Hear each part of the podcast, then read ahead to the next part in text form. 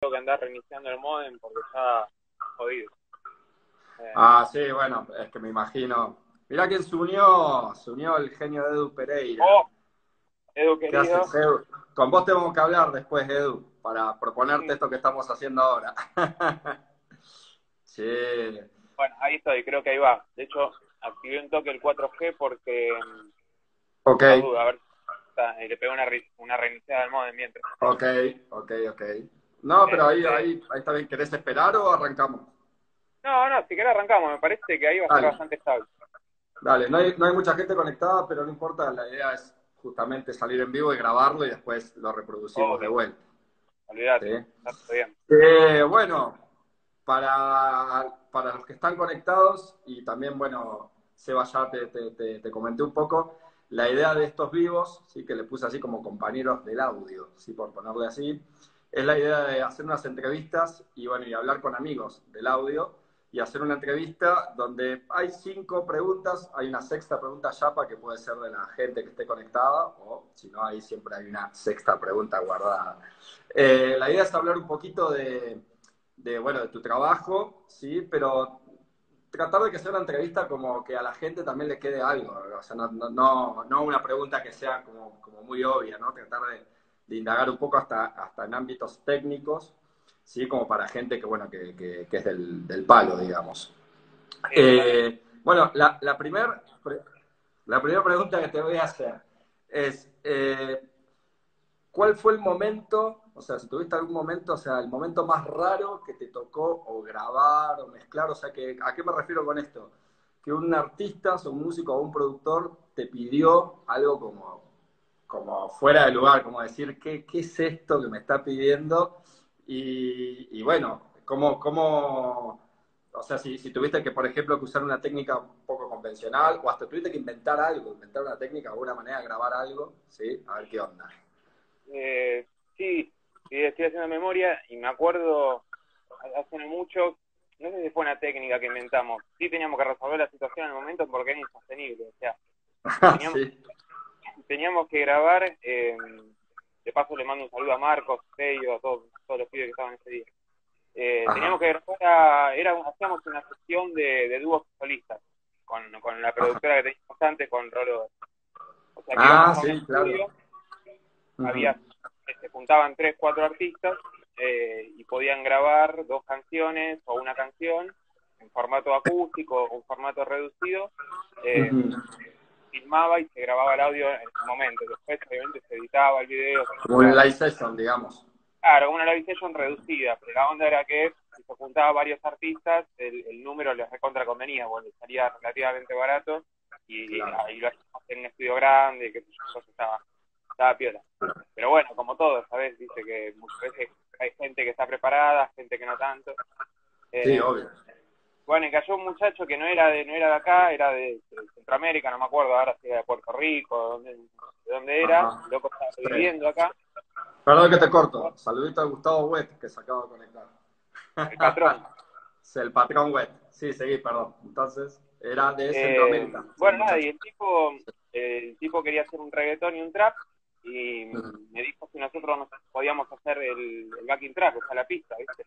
Bueno, tenía una persona se dedicaba a eso, le dije, dale, yo te la preparo, te la mando, me decís si está bien o no, si querés alguna modificación, bueno, todo eso días, digamos, una semana, dos semanas antes de, ir a, grabar y filmar. Hasta ahí todo bien, ¿viste? Cuando cae el tipo, ya teníamos la pista definida, estaba todo bien, no tenía que entrar a grabar. Sí. Saca una hoja y agarra la letra, y yo no sé si es algo que, quizás pequé un poco de, de, no conocer el palo, que pero el tipo, la onda, la idea que tenía era tirar toda la letra de corrido y que nosotros agarremos después la letra y la metamos en la canción en las partes donde nos parece. O sea, sin ritmo, sin armonía, sin tonalidad, sin nada, claro. una. nada. O sea, una capela, pero sin nada. Algo así, porque si yo le metía, la, le metía la pista al chabón, o sea, no, obviamente no podía coordinar, ¿viste? Eh, y, él, me decía que estaba acostumbrado a grabar sin nada, sin escuchar nada, y después eh, de alguna manera le metían la, voz dentro de la, de la pista, ¿viste? La, de hecho no tenía ni la estructura, el tipo tiraba todo. Qué loco eso. Y después, ¿viste? Como decía, arme su propia historia, ¿viste? Como los cuentos que leíamos cuando era chico. Eh, claro. Y, entonces... al principio, primero dudé de que dije, ah, no entiendo nada de este, de este palo, se ve que este palo es de otra manera y yo no entiendo nada, ¿viste? Cabeza de rojero, cabeza.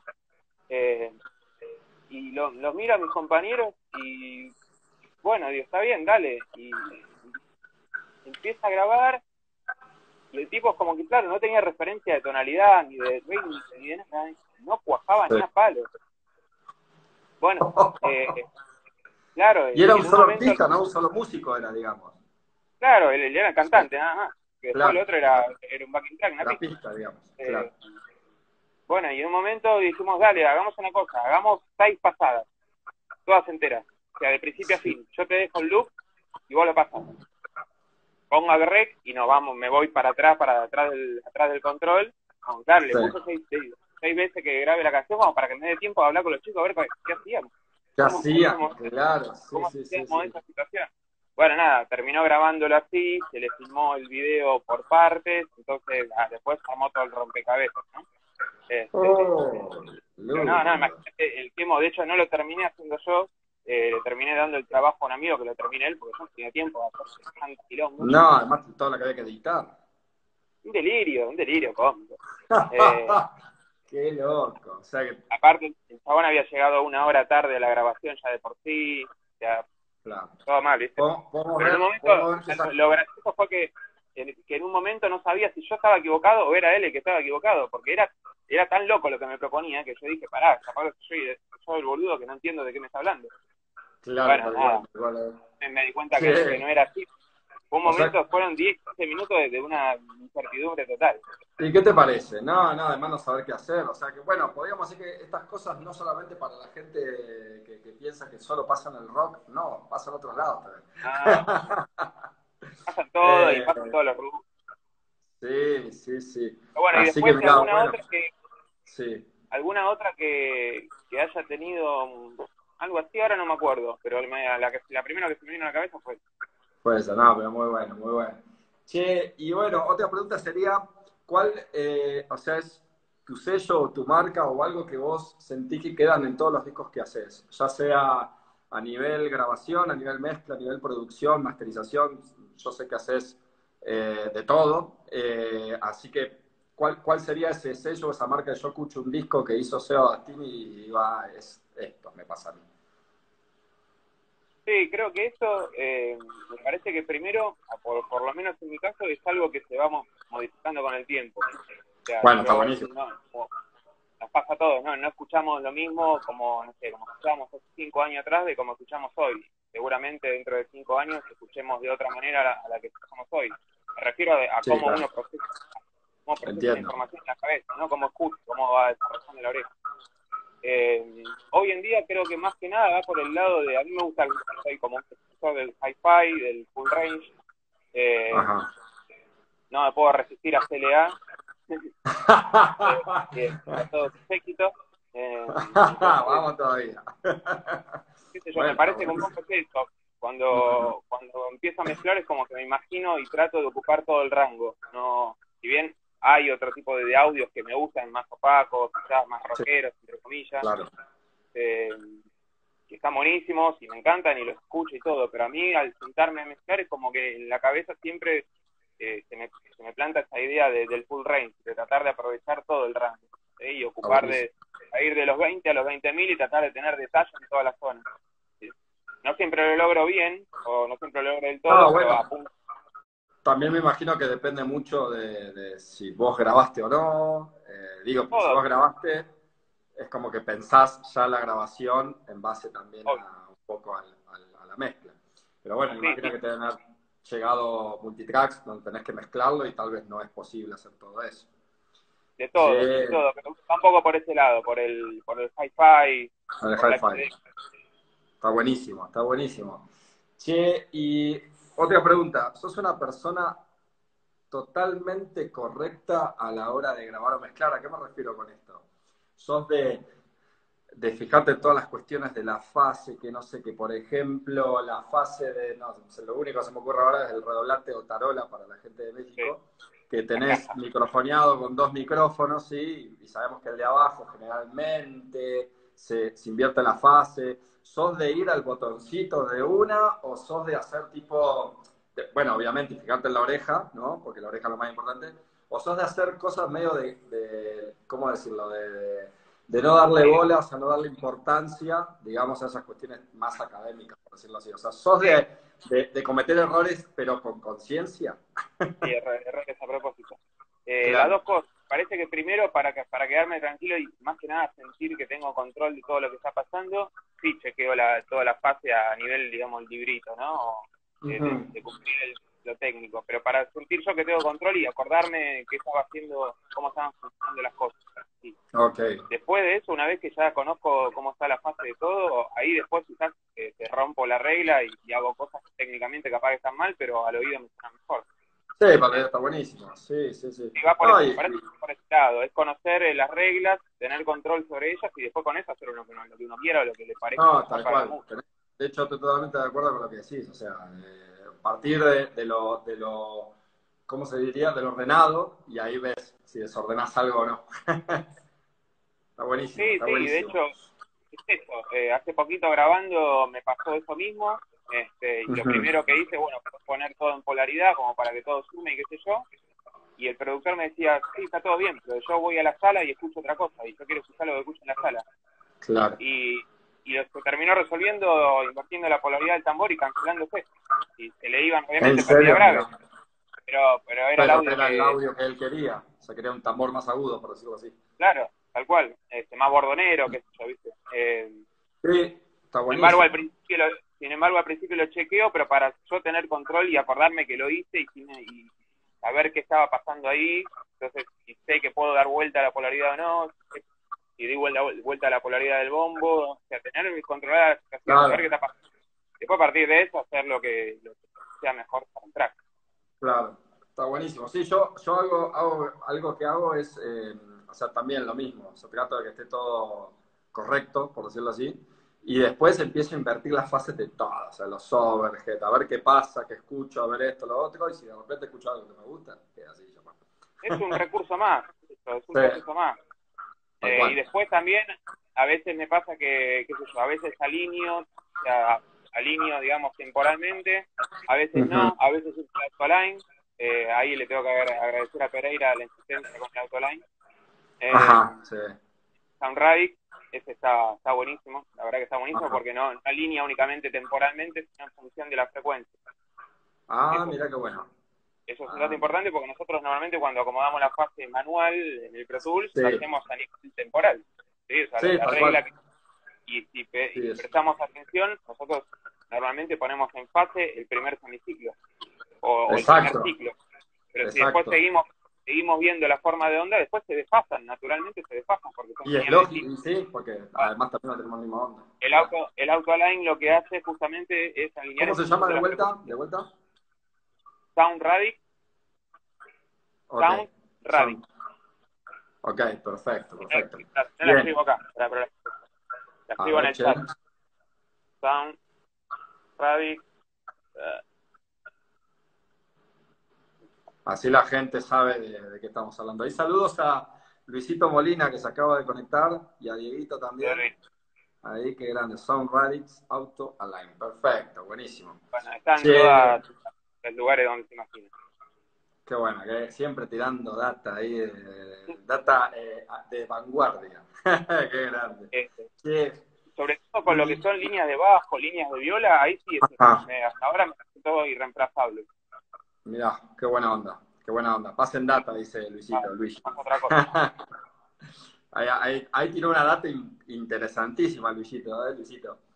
Eh, bien, bueno, y otra, otra pregunta. A la hora de, grabar, ¿sí? Esto más que nada, con, bueno, puede ser también a la hora de mezclar, porque si a vos te viene un multitrack con muchísimos canales, de alguna manera tenés el poder de elegir si vas a usar todo o algunos canales no, qué sé yo, no sé, tenés cuatro micrófonos de guitarra y bueno, ves si usar los cuatro o no.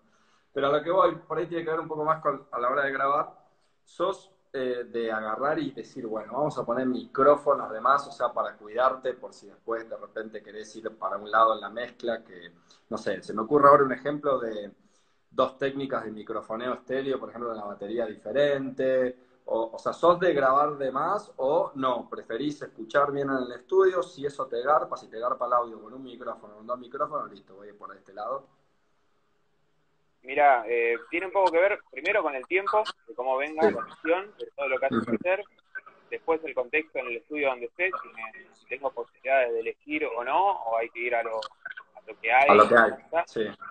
Si tengo la posibilidad y si hay tiempo, a veces, sobre todo en las baterías me pasa, que a veces agrego uno o dos micrófonos que capaz eh, después a veces lo termino usando, a veces no. Más que nada las batas. Eh, después el resto no, es más o menos, más o menos lo manejo siempre de la misma manera. Eh, ah, La batería, que a veces agrego algunas cosas que después me termino arrepintiendo, o a veces termino usando. claro, claro, claro. Un poco, un poco las batas, pero porque también quizás la batería siempre es distinta, ¿viste? Que estás en la sala donde estás, cambia la película, entonces empezás a dudar. Y sí, incluso la sala y la posición en donde también esté dentro de la sala. Sí, sí, sí. Todo, todo. Este, ahí me acuerdo de, la anécdota de Rubin, este, que él no, que él contaba que decía que elegía los estudios según cómo sonaba la sala, con la bata. O sea, iba con, una, con el batero. Iba con el baterista. Claro. Así, metía el batero ahí, rapidito, con un set chico, y probaba cómo sonaba con la sala ahí, se iba a otro estudio, hacía el mismo test. ¡Wow! Mirá. Claro, porque él decía que un, 57 pegado al, al cono del parlante de un equipo de viola, de un equipo de bajo, suena parecido en cualquier sala con la diferencia no, ¿no? Pero digamos que no hay la misma diferencia que con lo que pasa. Sí, no, obviamente. Una batería es un instrumento acústico, totalmente acústico y depende del room que tengas, sí, sí. Mirá vos, mirá vos. Entonces, de ese lado, el tipo elegía el estudio por cómo sonaba el room con la bata. Ese era el, test. Igual, bueno, ahí hay un poquito más de presupuesto, ¿no? Porque tienen la posibilidad De, pagar un par de horitas en algunos estudios. Claro, sí. Sí, sí, seguro. Mirá qué buena onda. Digamos que también al, que graba de manera home studio, eh, ese, ese, criterio también lo puede, más allá de que quizás no, no tiene la posibilidad de elegir estudios grandes, qué sé yo, pero si va a grabar la batería en su casa y tiene la posibilidad de ponerla en distintos lados de su casa, ¿por qué no probar y quizás se lleva una sorpresa? Claro, tal cual, tal cual, exacto. Che, y con respecto a la batería, ¿no? Que es un instrumento, va, yo, yo soy, yo, es una cuestión personal mía, pero creo que hay varios que piensan lo mismo, que pensamos lo mismo de que es un poco el 60% o un poquito más del audio del disco, ¿no? Digo, en el sentido de que si, la batería la grabas mal, el disco va a estar raro. Eh, ¿Sos así de experimentar un poquito con, el micrófono de batería o vas directamente a lo que sabes que, bueno, no sé, voy a poner dos micrófonos en el bombo, pongo un micrófono acá? Obviamente que tiene que ver mucho con el audio que quieras lograr, ¿no? Según la banda. Pero sos de hacer, porque yo me acuerdo puntual así una técnica que me, que me enseñaste vos, que, que es la DIC, ¿sí? Que, que, me acuerdo que te des como ahí como una, un balance de bombo, tarola, bombo tacho, bombo redoblante, que está, que está, está piola, está bueno, y yo no tenía ni idea, y de repente, viste, eh, como por ejemplo ayer eh, Joaco, ayer estuvo Joaquín García de Luca, y ayer, por ejemplo, él dijo que usa el, el Copperphone, ¿sí? el micrófono ese medio low-fi, eh, y que a él le da, por ejemplo, un balance de bordona, de kick, de bombo, que está bueno, lo usa de una manera, así que por eso te, quería preguntar eso, si vos tenés por ahí. Bueno, esas cosas sí, sí, sí, sí, y parecido a lo que, parecido a lo que dice Juaco, capaz que a veces ese, ese micrófono medio de estallado, con mucha, con mucha armónica en la zona media, eh, a veces pues, lo puedo poner arriba del bombo, tipo mid trash, a veces una que me, una que me tiró Martín Pomares, que le mando, mando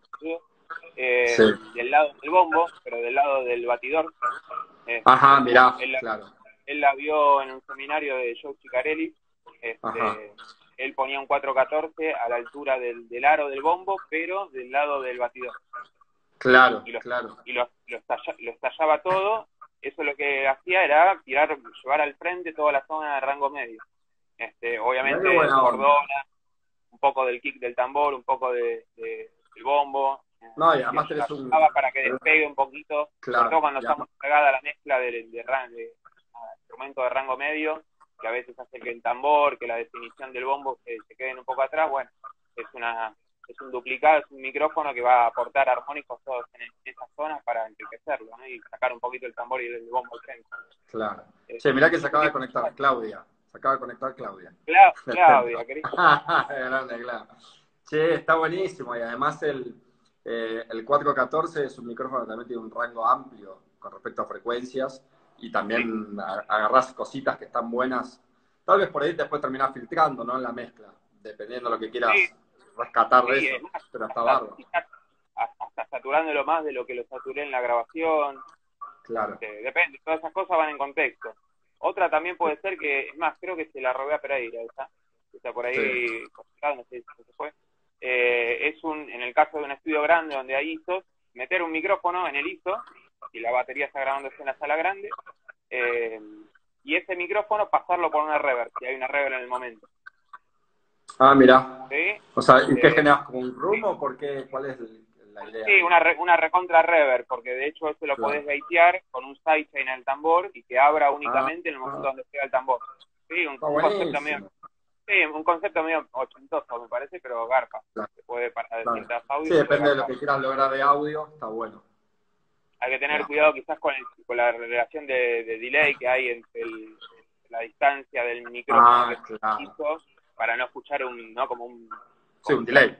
sí, una, claro, como, si tuviese el delay abierto en la reverb. Claro, exactamente, con bastante... alineando un poquito, claro, alineando un poquito eso, este puede ser una, un truquito muy copado para agregarle una buena reverb al tambor. Mira qué bueno, che. Está buena, está buena esa data. Por ejemplo, en Roma hay una, hay una reverb Farsight, está funcionando, es, tiene seteos medios largos, pero bueno, si la gaiteas, este, pum. Sí, si la gaiteas ahí la cortás un poco. Si no, si el ISO está vacío, si no estoy grabando guitarras con el ISO al mismo tiempo, pongo un micrófono, lo paso por esa reverb y después se gaitea. Un poquito de Q, obviamente, o algo más. Eh, claro. Y actúa como... Sí, una reverb gate, una especie de reverb gate. Claro, reverb gate, ya. Sí, la reverb gate era la que, la que se hizo conocida por Phil Collins, ¿no? ¿O no? Claro. Sí, sí, y tanto más. Ah. Sí, sí. Bueno, por eso de ese lugar se pone medio chistoso el asunto, pero bueno, si, es lo que se busca. Claro, si tal cual se busca algo así, está buenísimo. Sí, mira qué bueno, che. Che, y otra pregunta, y esta es como para, bueno, eh, al igual que, que, Joaquín, que estuvo ayer, eh, sos docente también, sí, sos docente de, hecho de, de, un montón de, escuelas. Eh, si querés nombrar de dónde, nombralo, si no querés, no, eso como vos quieras.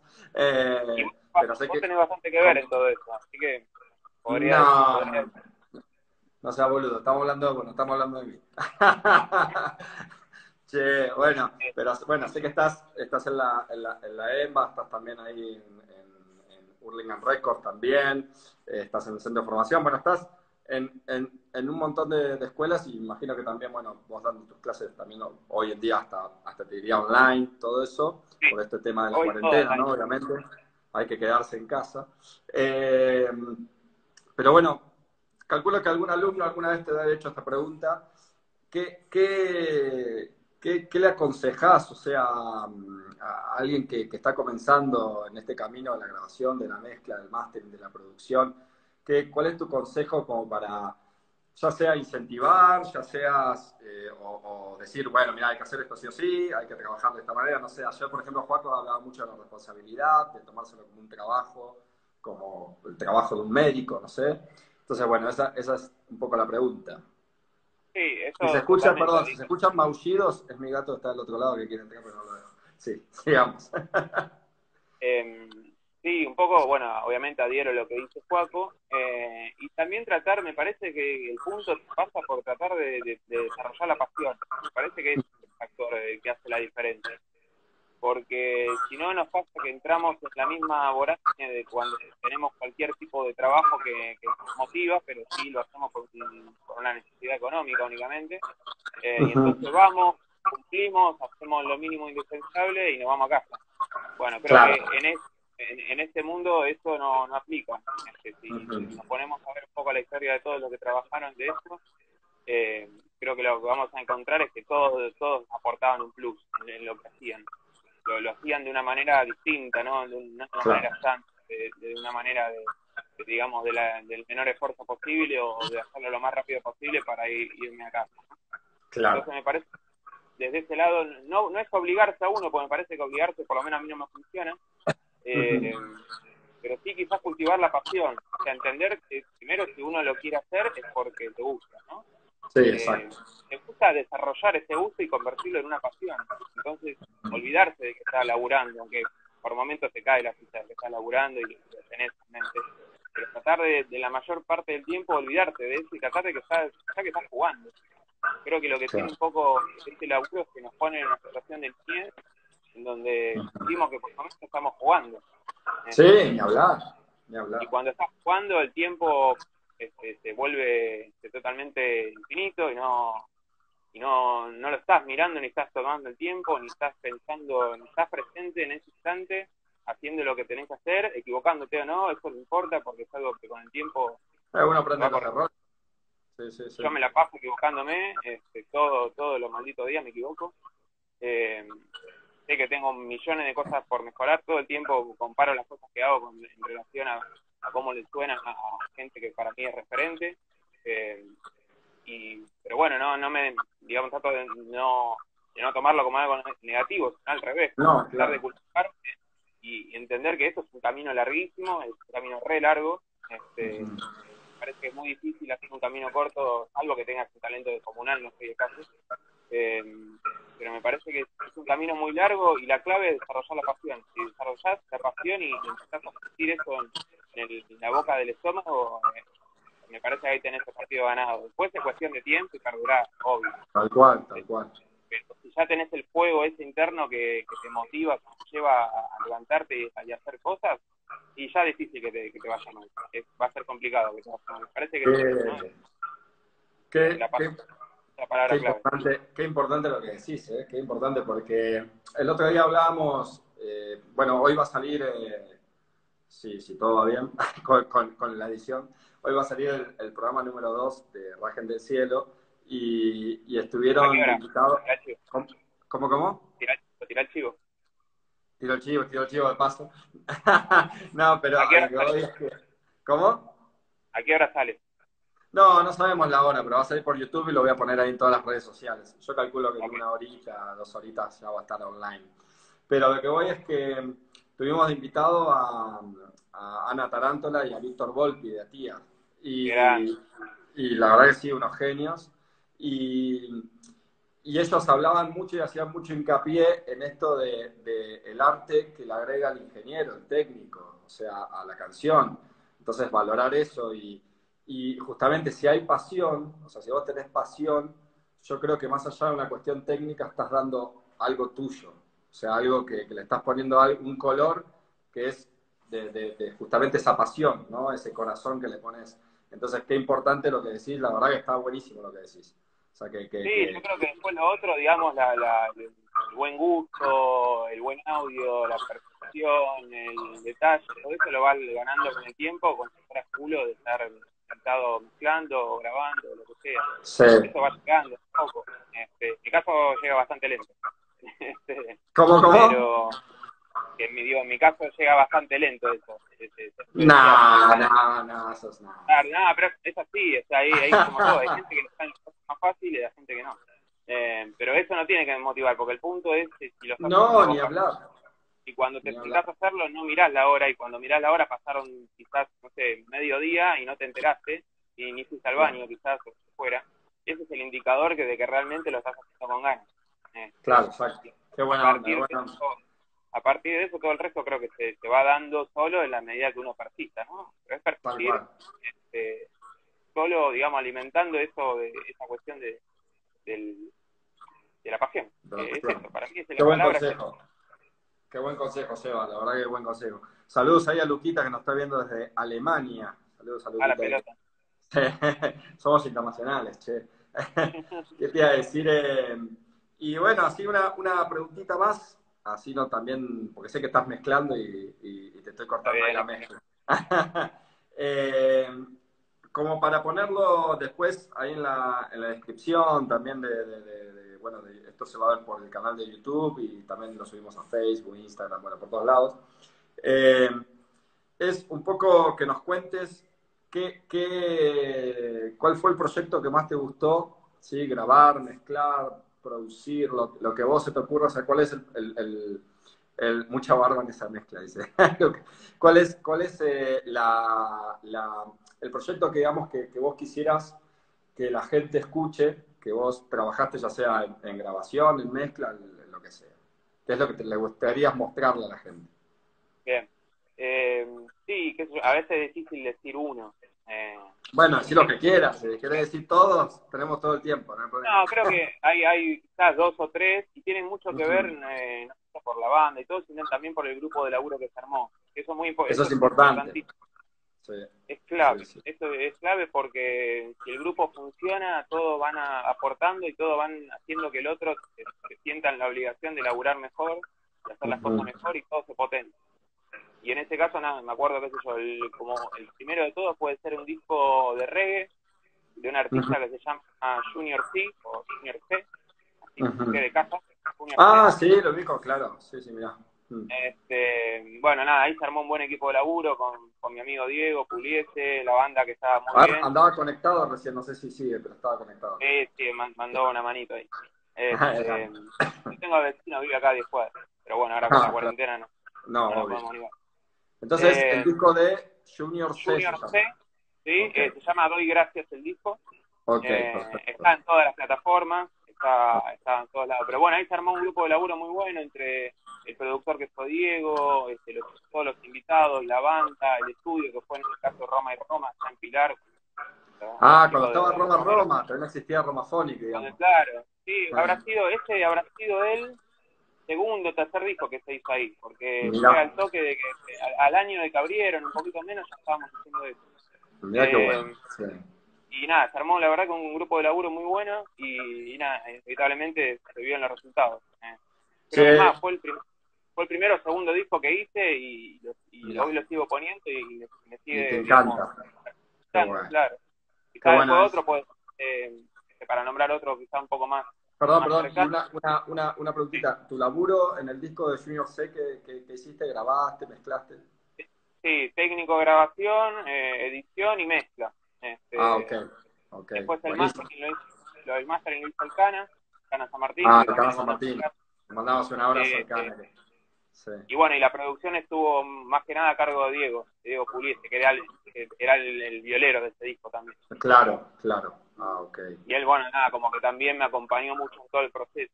Este, era uno de los, laburos bien que hacía y, y él me, me, me, sirvió mucho porque fue de guía en, todo el proceso. Entonces también no solo que estuvo buenísimo cómo quedó el disco, sino que aprendí una barbaridad. Ese, disco Qué buena onda, loco. Qué bueno, eh, de lo musical, de cómo funciona la música, entre, digamos, cómo los instrumentos funcionan entre sí y se complementan. Bueno, nada, aprendí una voz. Ese fue para mí fue un antes y después. Este, y después otro, quizás más, más rockero, puede ser de Maldita Suerte. Qué grande, le mandamos saludos a los chicos. Vos, vos seguís siendo parte del equipo, aunque estás lejos, pero seguís siendo parte del igual. Este, Marian hacía monitores y, PA también en muchos casos. Este, y vos haces PA, y vos haces PA con los chicos. Claro, bueno, pero digamos, la vez que no podía vos me reemplazabas, y bueno, cuando sí, estábamos monitoristas, estabas ahí, así que bueno, conoces muy bien de, la gente que estoy hablando. Eh, y también fue un disco muy copado porque ese se hizo ya en Romaphonic, o sea, en lo que es hoy Romaphonic. El grupo de laburo fue Germán Biedemer, que era el productor artístico. Ajá. Germán es no solo que es un músico con carrera, sino es un productor ya con carrera. Sí, sí, sí, eh, sí, sí, tal cual. Nada, y te aporta un montón y ahí lo conocía, por ejemplo, en este disco lo conocía a Fer, a Costenza, que hoy en Ah, claro, que hoy es un gran amigo tuyo, ¿no? Sí, que nada, yo él, en ese caso se dedicó a lo que era el Guitar Doctor, el Guitar Tech, en ese disco. Claro, Guitar Tech. Después, eh, hoy, por hoy estamos laburando él como, como Guitar Tech, pero también como productor, este, está produciendo muchas cosas, así que aprendí un montón de ese lado, también de, las violas, él, me cambió un poco la perspectiva, como que aprendí a escuchar mejor eh, guitarras eléctricas, cambió la, la cabeza en relación a, cómo grabarlas o, a, mejor entender el audio, tratar de entenderlo. Porque una vez que lo entendés, todo lo demás se va dando más eh, y entonces tiene muy buena oreja para eso, tiene un oído muy fino para las violas, para las texturas, los colores. Este, en ese tiene la, oreja muy muy fina, obviamente, para millones y millones de horas este, tocando, sí, grabando. Sí, sí, sí. Es inevitable. Eh, pero bueno, Germán en la producción, eh, obviamente dirigiendo todo, ordenando todo, haciendo que el laburo sea más fácil, porque este, cuando levantaba los flyers todo funcionaba, porque estaba todo bien abierto. Eh, el audio de las violas estaba muy bueno porque, bueno, Fer ahí puso un plus que yo quizás no lo pudiese haber hecho. Yo, me, yo dependía de mí mismo para el audio de las violas. Este, nada, él puso un plus. Este, estaba, estuvo también el marco del tanque este, como Grand Doctor ahí con, este, con sus masas, con los parches. Es grande el tan. Un, grupo de laburo y aparte, bueno, con la banda ya veníamos laburando en vivo un montón, entonces ya también había una amistad con la banda, nada. Había... Sí, vos los conocés también, el audio. Claro, no, no, solo desde lo técnico o desde lo musical o desde lo laboral, este, era impecable porque tenía gente al lado que la tenía muy clara y con mucha más experiencia. Eh, sino también que había, había un ambiente muy cálido porque toda la, todos éramos parte de lo mismo y, estábamos todos en la misma onda, en la frecuencia. Eh, creo que cuando todas esas cosas se combinan es, muy difícil que salga algo bueno. Sí, tal cual, tal cual. De hecho, a, mí es un disco que me encanta, me encanta cómo suena Cora, Cora ¿cómo es? Corazón... Corazonalmente. Es, corazonalmente. Eh, es un disco que cuando yo lo escuché fue como, bueno, yo lo, empecé a escuchar un poco cuando vos me, me, llevaste ahí a trabajar con ellos, como para conocer, ¿no? La banda y eso. Y cuando escuché ese disco fue como, wow, y dije, lo hizo Cevita. no, en serio, la verdad que me encantó. Tengo que decirlo que abusamos de los tambores graves, no sé si Pereira está conectado ahí.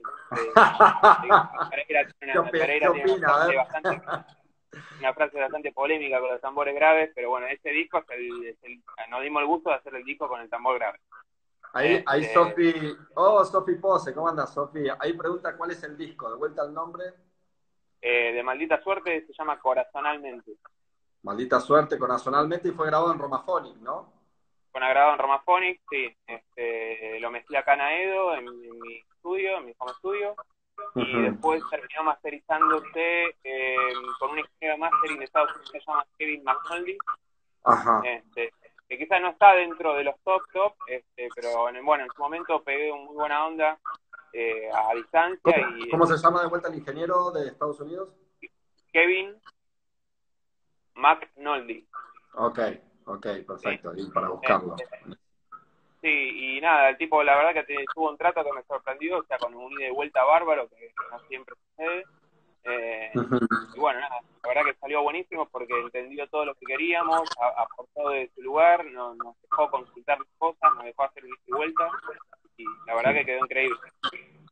no, de hecho el disco, el disco está bárbaro, a mí me encanta cómo suena.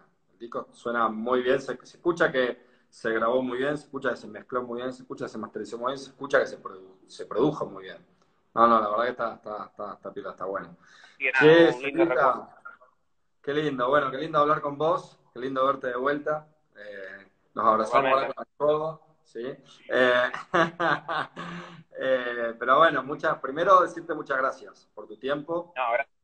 Gracias a vos. Una, una vez más, boludo. La, la realidad que, a ver, los que tenemos amigos en común conocen un poco la historieta, pero este, lo cuento rápidamente. Vos era, o Marian fue mi profe este, en la EMBA.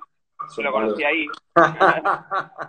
Yo lo conocí ahí, fue el profe, fue un profe de una materia de grabación, me acuerdo. Este, bueno, a partir de ahí, que se fue dando, ya este, de yo de hincha pelota, de, colgarme al lado de él a ver qué hacía, qué no hacía, y robarle data. Este, sí, no tenía tanta data. se, terminó dando una amistad que, bueno, este, sí, sí, sí, ya, va, ya si te pones a pensar, boludo, van como más de 10 años. Este, no, y sí, y sí, y no sé si me arriesgo a decir 15. Estamos cerca de los 15. porque yo en la, la, escuela entré en 2007. Mirá. Fui en 2009, creo, 2000, sí, por ahí. Y sí, eh, boludo. Sí, porque mientras vos trabajabas en las, mientras digo, vos estabas como alumno en la escuela, yo trabajaba con el Jaguar y vos empezaste a venir con nosotros, te acordás a trabajar con nosotros. Y, sí, Jaguar también, le mandamos un abrazo, boludo. Un abrazo a los chicos. El otro día, bueno, ayer o antes de ayer fue el cumpleaños de Mati. Así que el otro día nos, nos acordamos ahí, charlábamos un poco siempre de, las anécdotas de, Uruguay y de, otros lugares. eh. Sí, sí, sí, pero no, la verdad, bueno, y ahora me toca a mí, ahora jodete porque me toca a mí hablar. Y eh, él es el claro ejemplo, siempre lo digo, es el claro ejemplo del alumno supera al maestro, porque la verdad que en serio, sea, yo te admiro por tu laburo, te admiro por tu persona, porque sos un gran tipo, y siempre ahí dando una mano y todo, ayudando. Y la verdad que yo, o sea que estoy, bueno, ahora todavía estoy más del externo, del exterior, porque ahora estoy más lejos todavía, veo que estás haciendo siempre un montón de cosas y la verdad que los laburos están buenísimos, así que te felicito, loco, en serio. Bueno, gracias, gracias amigo, y para vos lo mismo, la realidad que todo eso que sucedió en este último, en este último tiempo termina siendo una consecuencia de todo lo que se estos años. Era, era inevitable, no sé si en México era inevitable que alguna oportunidad de esa ibas a tener, porque bueno, como, era como, hablábamos al principio, cuando uno le pone pasión, este, no, no se guarda nada y trata de hacerlo mejor, que muchas veces eso no quita que uno no se puede equivocar y cometer errores. No, obvio, obvio, yo me equivoqué millones de veces. Mm. Pero cuando la data de adentro que uno pone es, es, es, es verdadera y uno lo hace con, con, ganas de verdad, en algún momento los frutos llegan. Un poco más tarde, un poco antes, pero termina de alguna manera termina llegando. Eh, creo que es lo, más, es lo más importante que quizás podamos llegar a transmitir en una charla como esta. Me parece que el asunto va por ahí, no solo al que se, se dedica al audio, me parece que es algo que, que aplica en cualquier sentido de la vida. Ni hablar, cuesta, no digo que no cueste, no digo que sea fácil, siempre aparecen obstáculos, este, pero bueno, me parece que el punto es encontrarle la pasión a las cosas. Una vez que encontrar la pasión, a partir de ahí me parece que todo todo fluye más fácil. No, está buenísimo, está buenísimo. Así que, bueno, Sevita, muchas gracias, en serio. Ahí saludos a Luli, que anda por ahí. Eh, y bueno, che. Qué grande. Bueno, en serio, gracias por unirte a esto de, compañeros del audio y entrevistas. Sí, vamos a seguir. Mañana va a estar el señor Negro Morón. Así que. Oh, oh, oh. gran productor, ingeniero de ¿Cómo? gran, gran, grande. Hace poquito, hace un rato, va, no, ¿cuándo fue? Ayer, ayer le mandé un mastering de un, de un laborito eh, de la banda que Biómano, que le pasó. Ah, sí, claro. Muy buena banda, banda rockera. Este, Mirá. De, la que faltan. así que... Este, y bueno, ya, ya va a salir, pero a todo eso a cargo de, del señor eh, Dark Moron. Dark Moron, Dark Moron. Qué grande. Bueno, Sevita, querido, che, que termina lindo tu sábado que vaya todo bien. Y bueno, y nada, quedarse en casa, ¿no? No queda otra, hay que quedarse en casa, hay que estar eh, guardándose, cuidándose y cuidando al otro. Y aprovechar, aprovechar el, dentro de todo lo malo, siempre hay algo bueno y tratar de apuntar a eso. Este. Nos toca, nos toca quedarnos en casa, que es un garrón en cierta parte, y tratar de aprovecharlo de algún lado como para, para que valga la pena. Tal cual, tal cual eso, tratar de no, de no quedarse en lo negativo, mirar la parte del vasco media llena, aunque cueste, eh, sacarle, sacarle rédito de ahí, que por, algo las cosas se pasan. Tal cual, Sevita. Bueno, muchas gracias, che. Gracias, papá. Gracias. Cuídate, nos estamos hablando. Que andes bien. Adiós.